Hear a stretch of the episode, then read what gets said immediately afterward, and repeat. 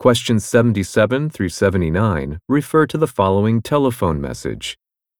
Hello, Mr. Gupta. This is Melissa Lawrence with Winkler Consolidated. We've received your resume and you meet all qualifications for the position. We'd like you to come in for an interview to see if you'd fit in well at the firm.